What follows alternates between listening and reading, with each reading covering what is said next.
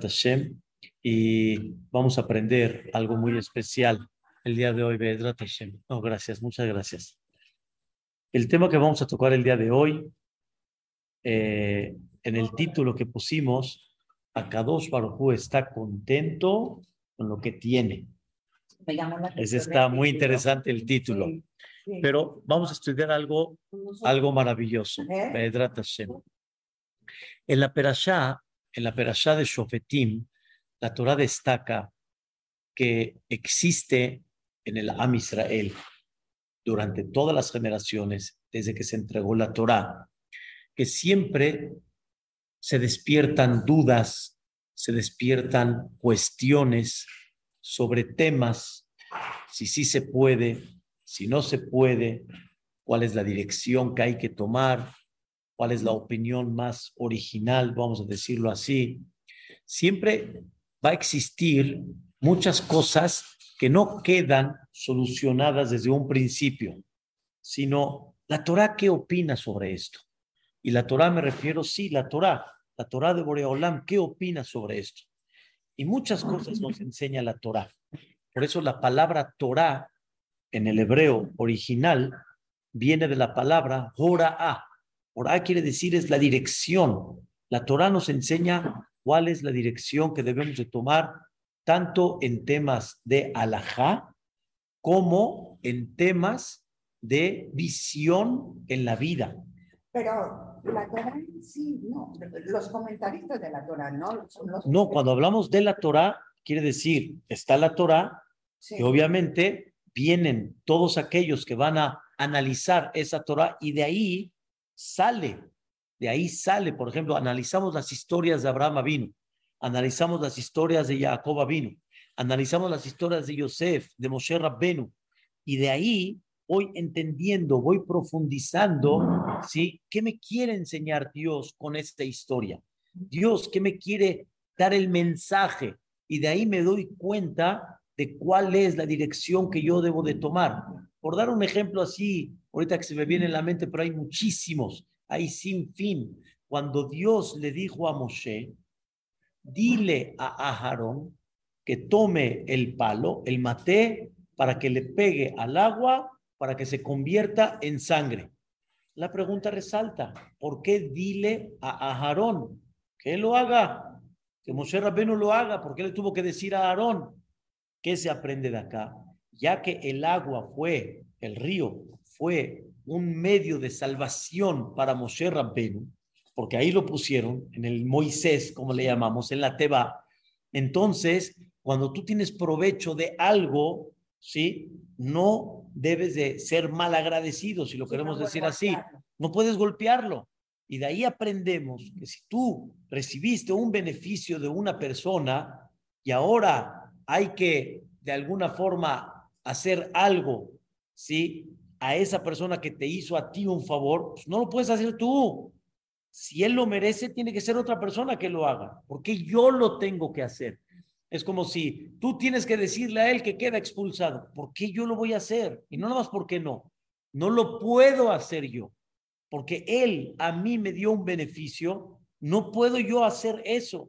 Que lo haga otra persona.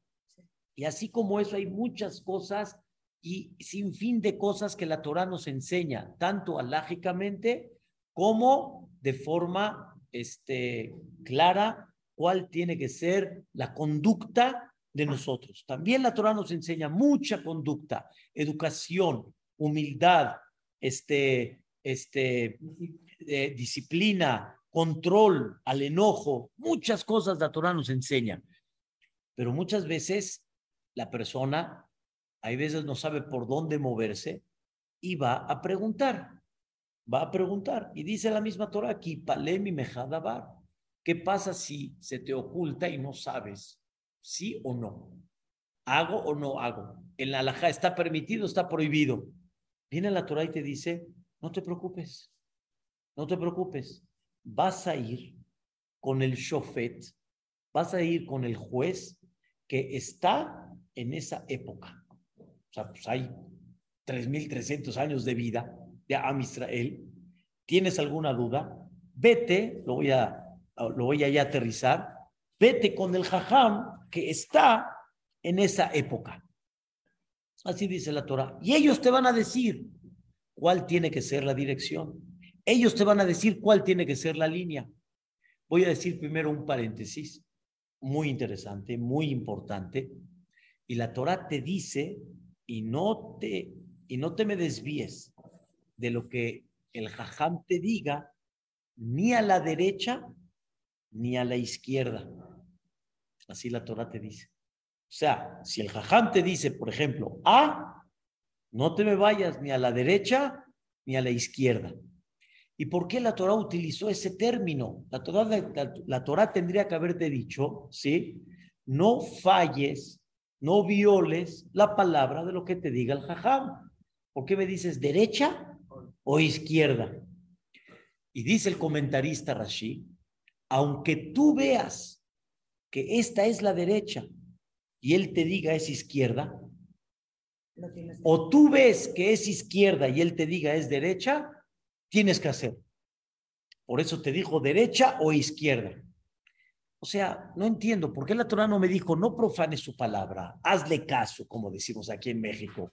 ¿Por qué hablamos de derecha, de izquierda y hablamos que aunque tú veas al revés, hazle caso? Respuesta muy clara. Este, la Torah no nada más quiere decirte hazle caso al jajam. La Torah quiere enseñarte algo más todavía que aunque tú lo veas diferente, hazle caso. Explico. Normalmente, cuando es tema de negro o blanco, ¿ok? Pues el negro y el blanco están muy claros. O sea, va a estar de alguna forma difícil que alguien te diga sobre el blanco, que es negro. O sea, estaría fuera de lugar. O que alguien te diga que está el sol y te diga no, no está el sol, es noche. ¿Me entienden? O este, te diga que, que esto es sandía y no, no, no es sandía. No. Normalmente, sí, normalmente el tema del jajam, el tema del juez, sí, no es un tema de rojo y blanco, de negro y blanco, de día o noche. Normalmente es un tema de criterio.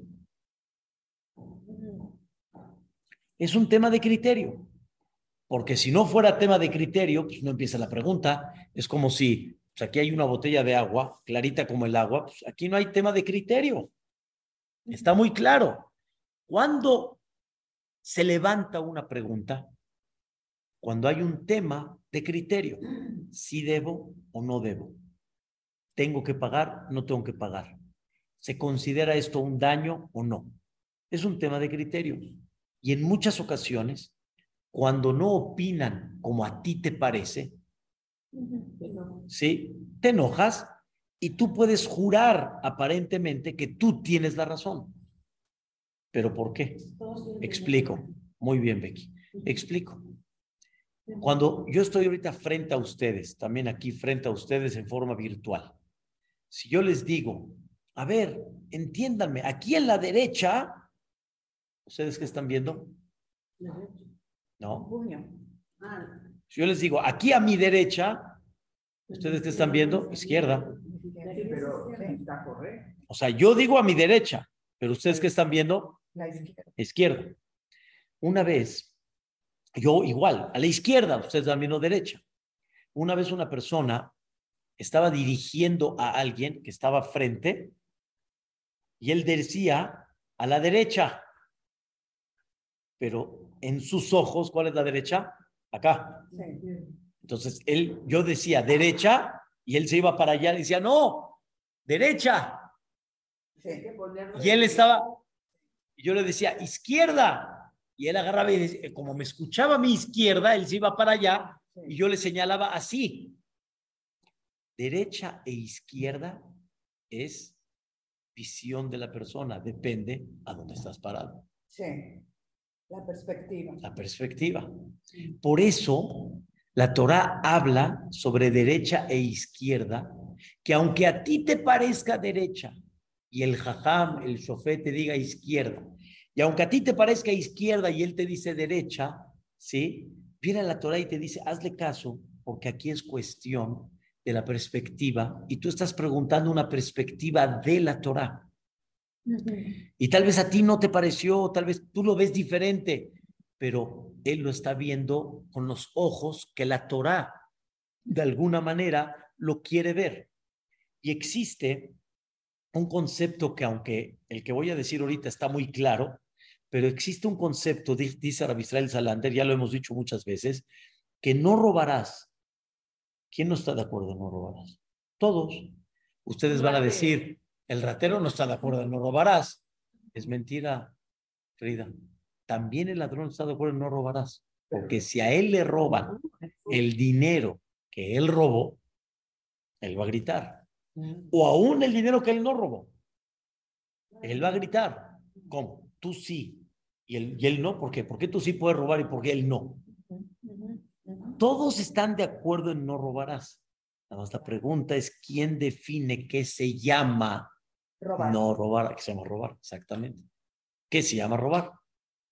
Y todo, cada uno siempre lo va a interpretar bajo su criterio. Por eso viene la Torah y te dice, ve con el jajam que te diga realmente cuál es la visión de la Torah. Y ustedes me van a decir, y es real. ¿Y qué pasa si el juez, el jajam, tiene algún interés? Según la alajá, él no puede ser el juez. Él no puede dictaminar. Si él tiene un interés no económico, más que eso, porque lo quiere, porque tiene una amistad muy especial, porque recibió un beneficio, etcétera, un jajam original se retira y él no da opinión. ¿Sí? Como por dar un ejemplo, yo no puedo juzgar por mi hijo, yo no puedo juzgar por mi esposa, yo no puedo juzgar porque tengo un beneficio, tengo un interés, entonces no me va a permitir verlo de forma correcta. Sobre eso cuentan, había un jajam que hizo un comentario muy conocido, hasta el día de hoy es un comentario muy pesado, o sea, muy importante, que se llama el comentario Shach, que es Shach, que son las iniciales Shabbetai Kohen. O sea, quiere decir, el jajam así se llamaba, hizo un comentario que explica el código de, leyes de, forma hermosa y su, comentario tiene mucha importancia. Él tuvo una demanda alguien lo demandó al Din Torah, o sea, me debes dinero, ¿ok? El Shah, el Jajam decía, yo no debo. El demandante decía, si me debes. Obviamente, vamos al Din Torah, vamos con el juez, ¿ok? Fueron con el juez. Y el juez dijo, muy buena pregunta, excelente la, el análisis, permítanme un par de días, para que yo pueda contestar sí o no. Perfecto. Y los dos aceptan lo que el jajam diga, así va a ser. ¿Qué creen? Pasaron los dos días, nos mandó a llamar y en eso el jajam les dice, ¿qué creen? Llegó a mis manos un comentario nuevecito que se llama el Shah. El Shah. No, había un jajam se llamaba, pero el comentario, Shah. Y ese comentario habla del caso de ustedes. Y justamente, ¿quién era el demandante? El demandado, perdón. El Shah. Quien escribió el comentario. El mismo que escribió el comentario era el, era el, era el demandado. ¿Sí? él dijo, espérame. ¿Cómo? En ese comentario está escrito el tema de nosotros. Dijo, sí, el Jajam sin saber que el autor era él, era él mismo. Llegó y le dijo, ¿qué está escrito ahí?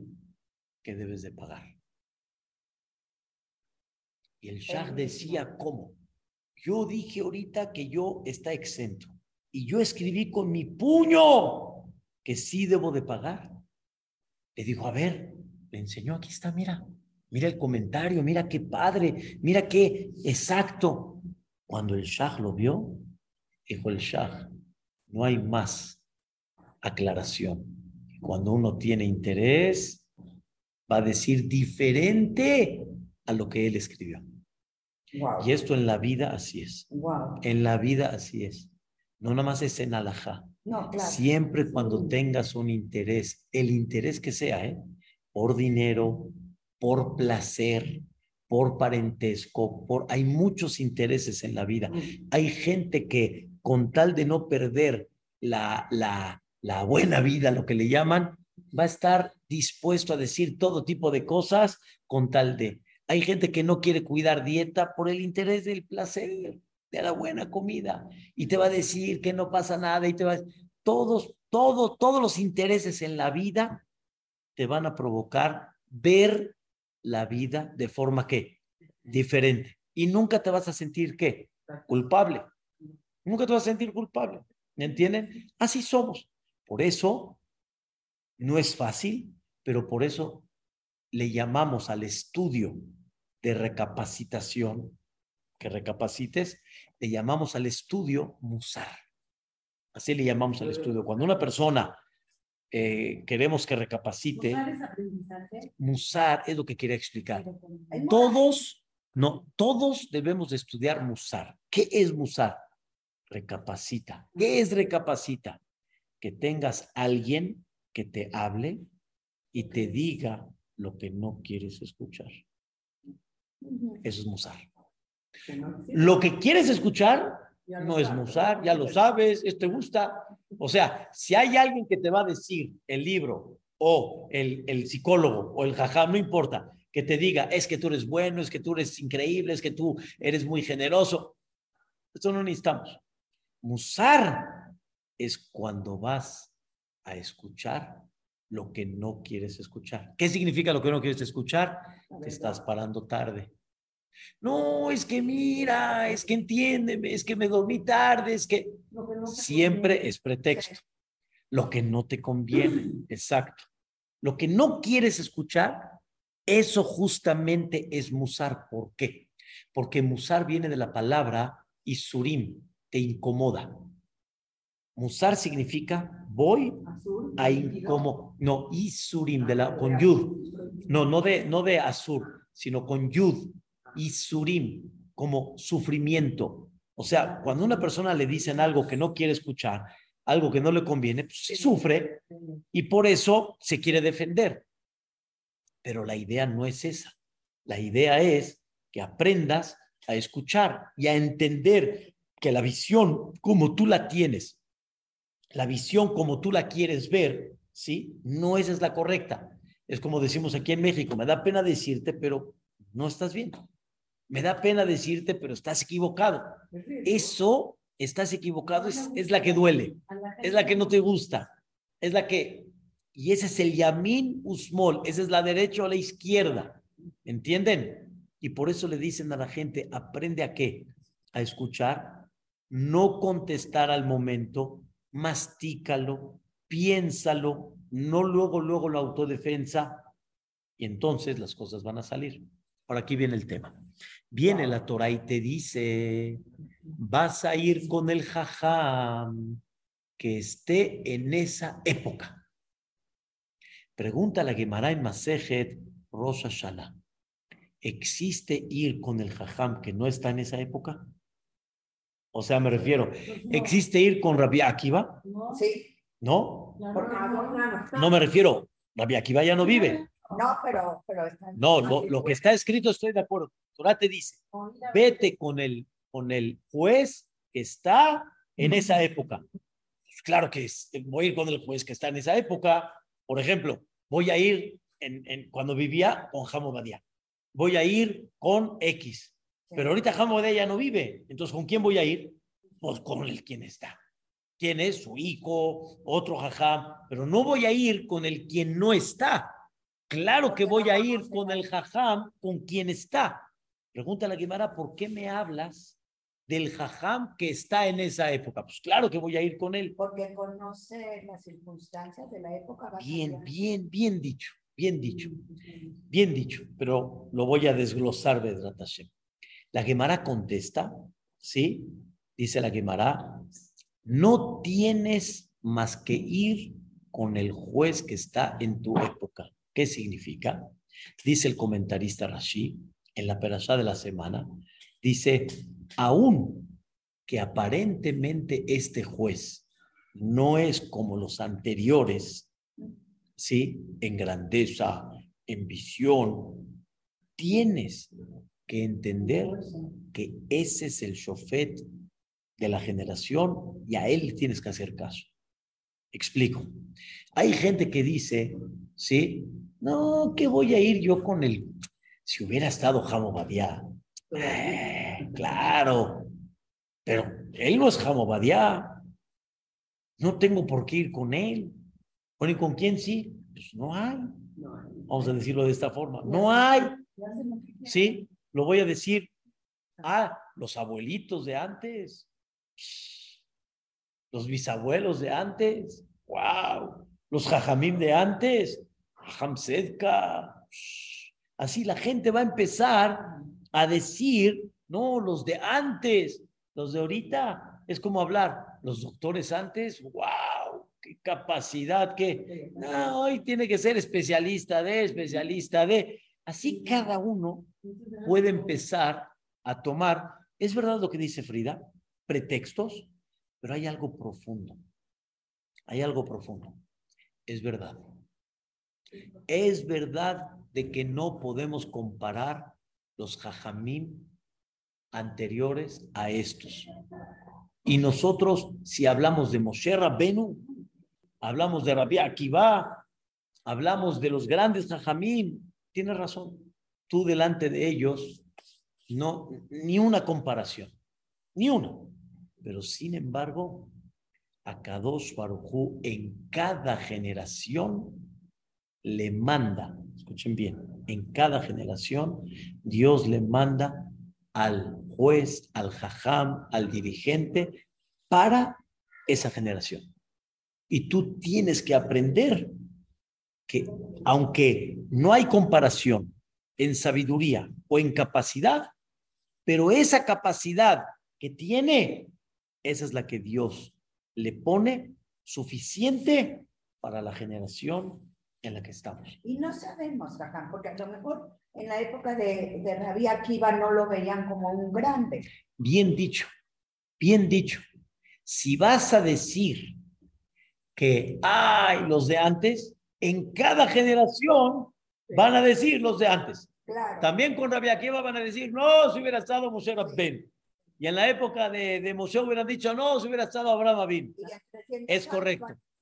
Pero, pero, aún, aún, es verdad, aún que siempre lo vas a decir así, y es lo que dijo Frida, siempre vas a decir el pretexto de antes, pero aquí estamos aprendiendo algo increíble. Cada shofet, cada generación, en su generación, ese es el que Dios quiere que dirija. Ese es el que Dios quiere que realmente ilumine y ten fe que el que puso Boreolam, esa luz con esa capacidad que tiene, aunque no sea comparable a la de atrás, ese es el que Dios quiere que dirija y ese es el que va a dirigir. Por eso nunca pienses en antes, piensa en el que tienes ahorita. Y cuando fallecen grandes jajamim, por ejemplo, falleció Jamo Badia, un ejemplo. De veras, la gente, la gente decía, ¿y ahora, ¿y ahora qué vamos a hacer? Él era tan grande que de forma increíble se llevaba en sus hombros cosas impactantes. Hasta el gobierno. ¿Y ahora quién lo va a hacer? Respuesta. Dios mandará y levantará al quien tiene que llevarlo a cabo. Y a él Dios lo va a iluminar bajo esa generación. Nunca compares. Pero voy a decir algo precioso.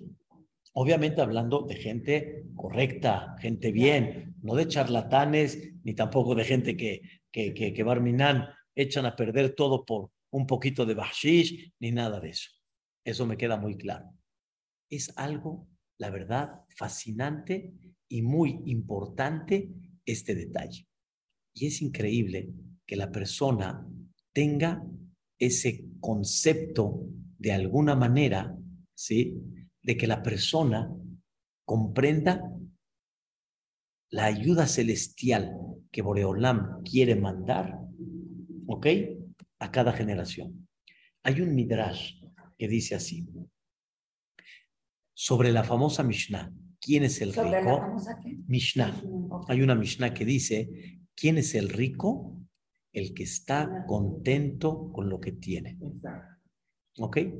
¿Quién es el rico? El que está contento con lo que tiene. Ese es el rico realmente. Pero dice el Midrash, ¿sobre quién está dicho este, esta frase famosa? Sobre Dios. Dios está contento con lo que tiene. Boreolam está contento con lo que tiene. ¿Están escuchando? Boreolam está contento con lo que tiene. Ustedes van a preguntar, ¿cómo? Boreolam está contento con lo que tiene. Pero Él es dueño de todo. Contento con lo que tiene es cuando hablamos nosotros de que te hace falta y, te, y no tienes esto. Y Dios está contento. Todo es de Él. Todo es de Él. No hay nada que esté fuera de la grandeza de Dios. Todo está en sus manos. ¿Qué quiere decir que Dios está contento con lo que tiene? Y la respuesta es, es algo, la verdad, maravilloso. Algo, la verdad, increíble. Y es muy importante saber este concepto, porque cuando lo tenemos claro, vamos a poder captar y entender lo que Dios ama en el mundo. Imagínense ustedes una persona que, llegó a vivir desde Moshe Rabenu hasta el día de hoy. Imagínense, imagínense tener una persona que lleva viviendo 3.000 años, 3.300 años. Y tú le preguntas a esta persona, oye, ¿qué opinas? ¿Qué opinas tú? ¿Eh? ¿Qué opino? ¿Qué opino? Eh, la época de Moshe. Esa era época. ¡Qué milagros! ¡Qué maravilla! Sí, nos quejamos con Moshe. Lástima que no valoramos. No, ¿qué estás hablando, hombre? No, hombre, ¿qué me dices? Pasa la generación y, y sigue. No, hoy la, generación de ahorita, eh, la de Yoshua, la de Shofetim. Increíble. Después pasa el Betamigdash. ¿Qué me hablas? La generación del primer Betamigdash. ¡Wow! La Dorita es generación. Imagínense, hay un dicho que dicen en México, entre nosotros, que si nuestros abuelos hubieran vivido lo que hoy en día están, que se hubieran enterrado vivos, ya ni si hubieran visto todas las cosas que hay hoy en día, todos los cambios que hay, ya ni no, no hubieran aguantado la esta. Entonces, cada uno, ¿están entendiendo? Los comportamientos de la juventud. Cada uno realmente está en una, cada uno está en una, escuchen, cada uno está, cada persona comparando atrás, cada persona dice, no, hombre, ¿de qué me hablas? No, hombre, ¿de qué me hablas? ¿Están escuchando? Entonces, quiere decir que bajo esa comparación de 3.300 años, la gente dice, pues cada vez vamos más abajo. Como decimos, vamos de mal en peor. Lo que antes ni en la televisión salía, Ahora, un descaro, hombre. ¿De qué hablas? Antes, antes, antes, así, la, así viene el Midrash y dice, Akadosh Baruchu Sameach Behelko. Akadosh Baruchu Sameach Behelko. Akadosh Baruchu está contento con lo que tiene. ¿Qué quiere decir? ¿Quién es aquel que lleva tres, con su parte, quién es aquel que lleva esos tres mil años viendo todo lo que ha, cómo se ha... Y él no dice, uh, en la época de Moshe, increíble. Uh, en la época de Leao Naví, no, qué maravilla. Y nosotros, nuestra tefilá, nuestro es, es tefilá. Ese es mitzvot. Y acá dos Baruj dice, estoy contento con lo que tengo. Y aun que no están en el nivel de aquella época, yo estoy feliz. Porque al fin y al cabo comprendo la lucha, comprendo los retos, comprendo los problemas, comprendo los contratiempos que hay en esta época y con todo y eso, Adela, con todo y eso, están aquí, van a escuchar clases de Torah, vienen a rezar, hacen esto, dice Oreolam, wow, qué increíble. Es como, por ejemplo, es como, por ejemplo, si queremos decirlo de esta manera, es como, por ejemplo, imagínense ustedes, ¿sí? Que hay un hijo que no tiene tanto la capacidad, que no tiene esa, vamos a decir, esa inteligencia, esa forma de. imagínense. Y él hace mucho esfuerzo para que realmente podamos estudiar, echarle ganas. ¿No lo valoras? ¿No lo valoras? No comparas. No dices, este hijo, mira, doctor, licenciado, se fue a la, la, la universidad más famosa del mundo, se fue a Oxford, se fue. No comparas, al revés, lo valoras. Sabes que para él es lo máximo. Sabes que para él es lo mejor. Igualmente también, Dios sabe que nuestro nivel es mucho menor. Dios sabe que no tenemos esa capacidad anterior pero con lo que hacemos, me está contento. Hay que hacer el máximo. Obviamente no te quedes este, no te quedes este bebé. O sea, crece. Crece. Pero Boreolam, le estoy echando yo muchas ganas. Hijo, qué difícil. Qué difícil. De veras, pero qué difícil las tentaciones híjole, la, la, la, la, la, el atractivo y mantenerse así sano no está fácil. Mantenerse limpio no está fácil. Y Boreolam, ¿qué? Está contento con lo que tiene. Está contento con lo que tiene. Es verdad, es verdad que un Rosh Hashanah, ¿sí? Hay gente, mucha gente viene. Y es verdad que tal vez ves gente platicando un poquito y gente que pero tienes que apreciar por el otro lado que vienen. Tienes que apreciar que no están lejos. Tienes que apreciar que tienen una base. Tienes que apreciar que hay gente que sigue cuidando pesa. Y cuando digo no hay gente, es muchísima gente. Tienes que apreciarlo. Tienes que darle valor. Entonces, debes de aprender a darle valor y por eso tienes que ir con el shofet que hay en esa época y deja de comparar anteriormente, porque eso es lo que Boreolam quiere. Eso es lo que Hashem Baraj pide, no pide otra cosa más. Él está contento con lo que tiene. No nos va a pedir ser Moshe Rabben. Nos va a pedir ser lo que soy y lo que está en mi posibilidad ser. Por eso he mencionado de que yo, por ejemplo, doy un ejemplo así propio.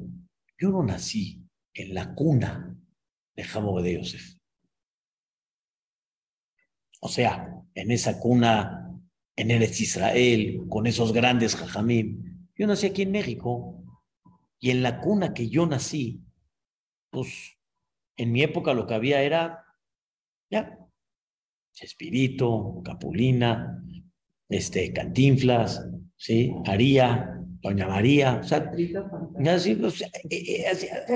yo nací, bueno, yo, yo, yo ahí nací, yo no nací, por lo menos, no, yo no estoy hablando, yo de otra cosa, yo estoy hablando, yo no nací en una cuna que desde un principio estaba yo estudiando Torah, y estaba yo en la Yeshiva, y estaba yo con los Jajamim, no, hubieron muchos años de mi vida, ¿sí? Que hubiera tenido tal vez otro ambiente. Pero Dios ahí me puso.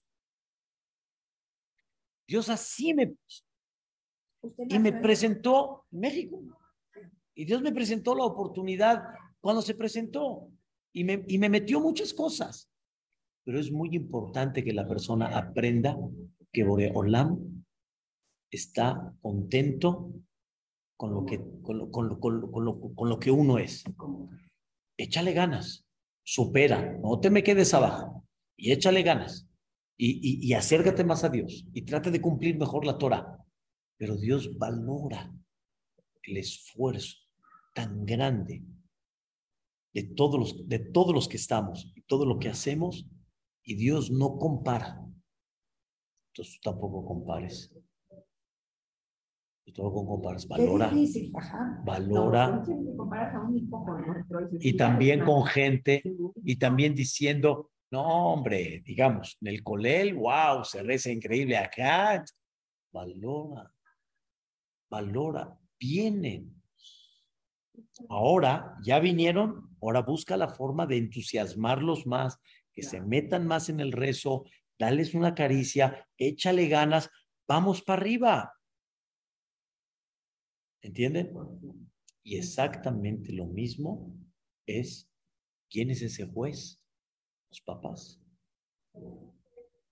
Y somos los padres de esta generación. Y no puedes comparar, ¿sí? Escuchen bien, ¿eh? Antes decían, yo soy la generación del sándwich.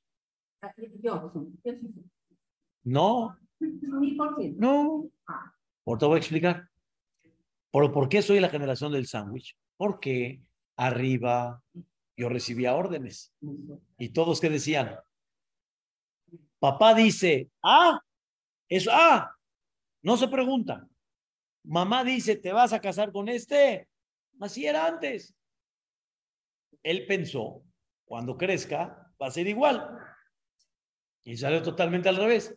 Pobre que le digas, que te atrevas. Pero aquí está, aquí está la respuesta.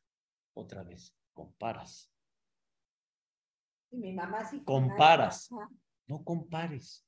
Adáptate a la generación. Escúchenme la idea. Y dirige a la generación nueva bajo esa generación, no bajo la generación pasada. Somos sándwich porque queremos ser sándwich, porque queremos llevar la misma filosofía del abuelo a la generación actual. Adáptate y empieza a adoptar otra filosofía.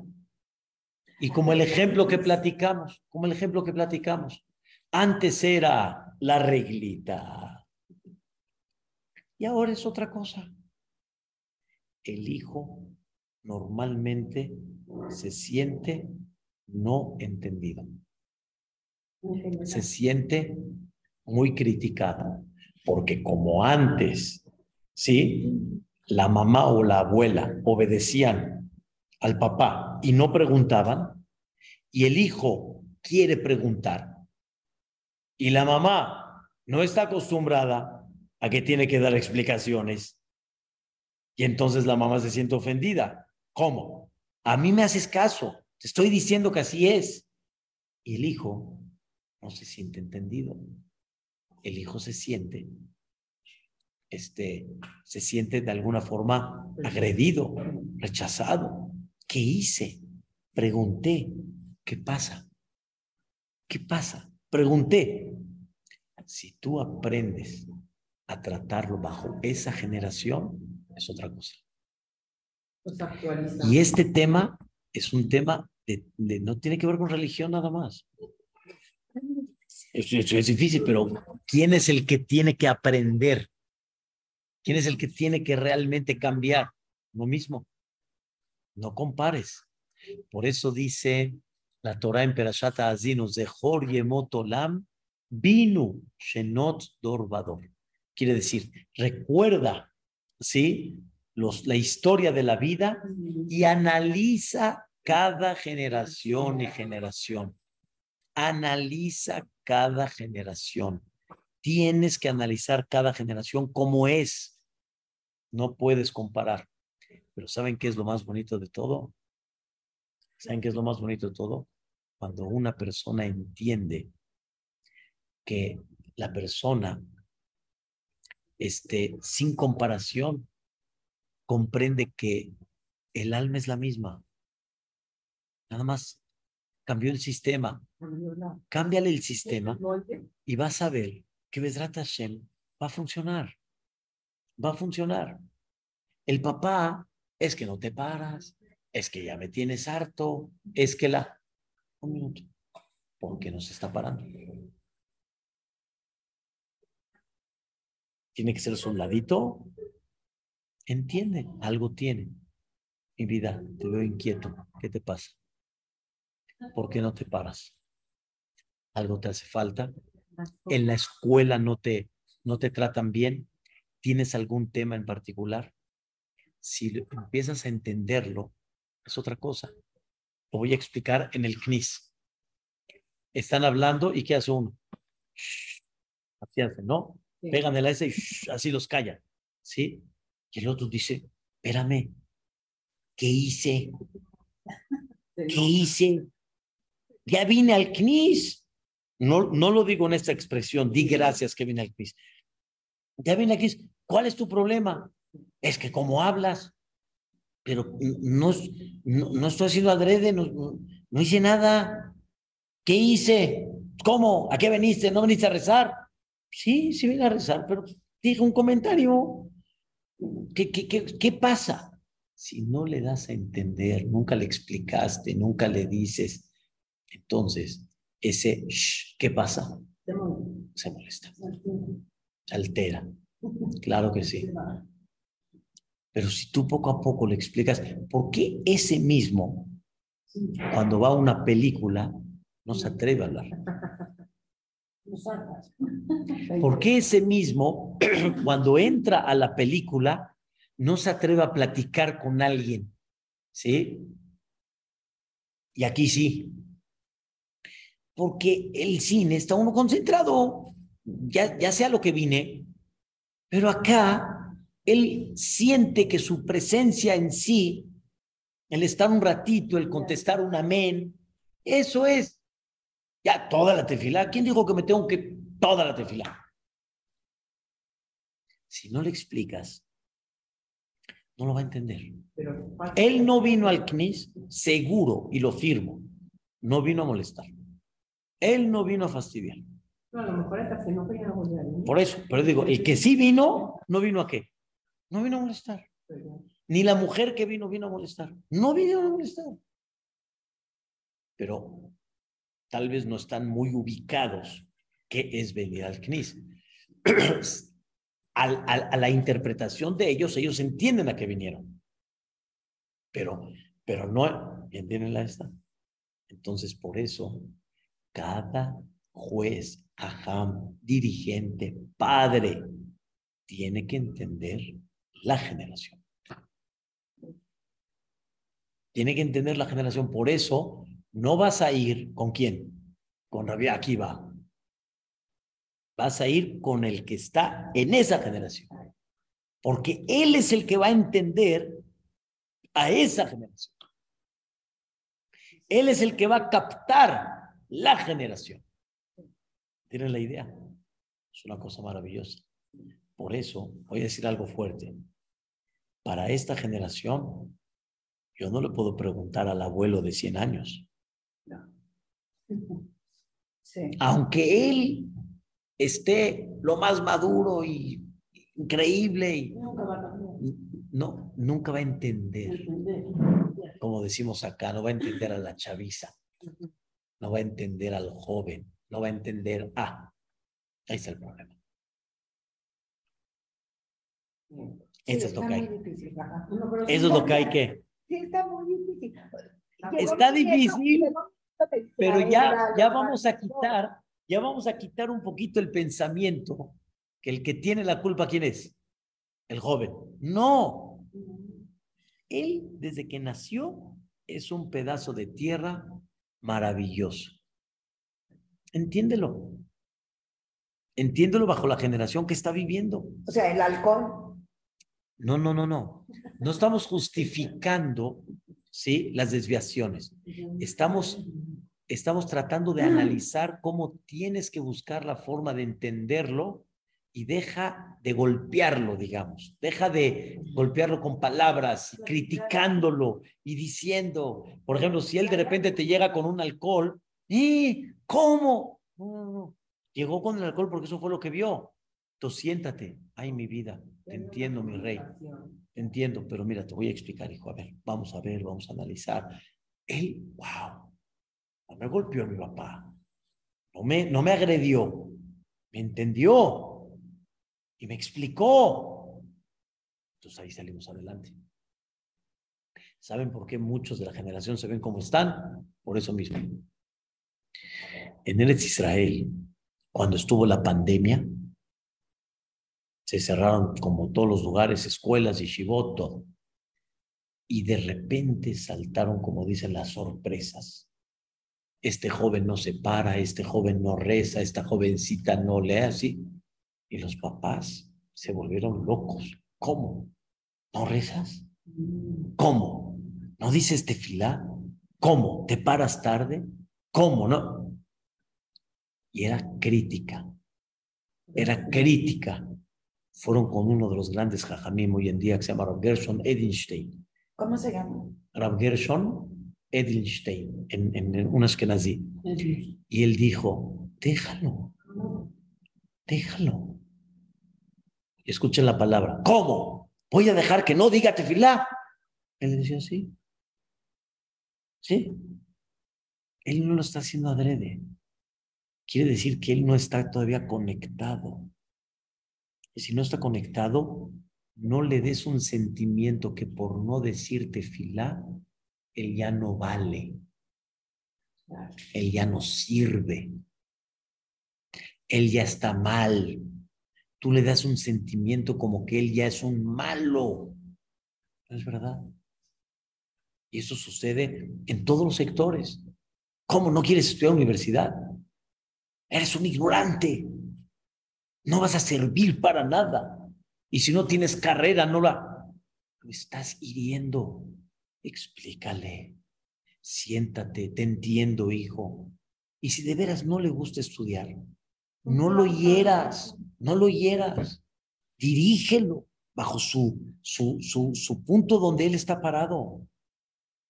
Pero cuando tú lo haces de menos, es el problema. Entonces, por eso tú quieres juzgarlo, el jajam, el papá, bajo la generación pasada. Y tú tienes que aprender bajo qué? Bajo esta generación. Es el secreto de la vida. Y es la teshuva que debemos de hacer, para Roshaná para Yom Kippurim, para nuestra futura generación. No sabemos qué se va a presentar con los nietos y todo. Valóralos. Valóralos. Valóralos, porque Dios también está contento con la generación que tenemos. En, en, el punto donde estamos. Ah, entonces cada uno puede hacer lo que quiera porque Dios está contento. No pero aunque, aunque, aunque, aunque hay que luchar para avanzar, hay que luchar para superar, pero sin embargo Dios valora mucho lo que estamos haciendo. Mucho. Dios valora. Hay que echarle muchas ganas. Y si lo vamos a hacer, wow. Wow, qué increíble. Por eso no se le pregunta a los, a los del pasado se preguntan a los que conocen y entienden real de esta generación. Esta, esta de acá. Y hay gente que dice, no, estás loco, no sabes lo que dices, no estás, no estás bien. Si, si mi papá, mi abuelo te hubiera escuchado, te hubiera dado un par de bofetadas, te hubiera dicho, estás equivocado. Ni él está equivocado, ni yo estoy equivocado. Él en su época sí era, y nosotros en esta época, esto es lo que hay que hacer. Así es. Así es. Antes a las mamás les fascinaba encerrarse en la cocina. Y hoy no. ¿Están entendiendo? Sí, motívalas, motívalas, enséñale. Pero hoy, hoy la, la moda, ¿cuál es? Salir, salir. Encerrarse, encerrarse en la cocina es es, es, es, es como, como me estás, sí, como que me estás quitando la vida. Entiéndela también, entiéndela que todas las amigas Ali, tú la quieres tener ahí, en la jalá y en la... Entiéndela. No, el que le gusta sí, yo estoy diciendo, pero eh, sí, cuando vas a aprender a cocinar, cuando vas a aprender a jalar, a tu abuelita salaba el pollo, y sí, mi abuelita sabe el pollo, yo no voy a salar el pollo, ni mi esposo ahorita va a salar el pollo. O sea, si ahorita nos quitan el salado del pollo, se nos viene el mundo encima. Así es. Y Dios está contento con ¿Están entendiendo? Hay que echarle muchas ganas. Difícil, Adela, pero Besrat Hashem, vamos a tratar de buscar. Los ejemplos que tenemos de nuestros padres. Entiendo, eso es lo que nos falta. Exactamente. Bien dicho. Los ejemplos que vimos en los lo queremos ver en nuestros hijos. Y no es así. La generación va, por eso dice la Torah, vas a ir con el de esa generación. Y entender que cada generación es su generación. Hashem. Todo lo bueno, Hashem.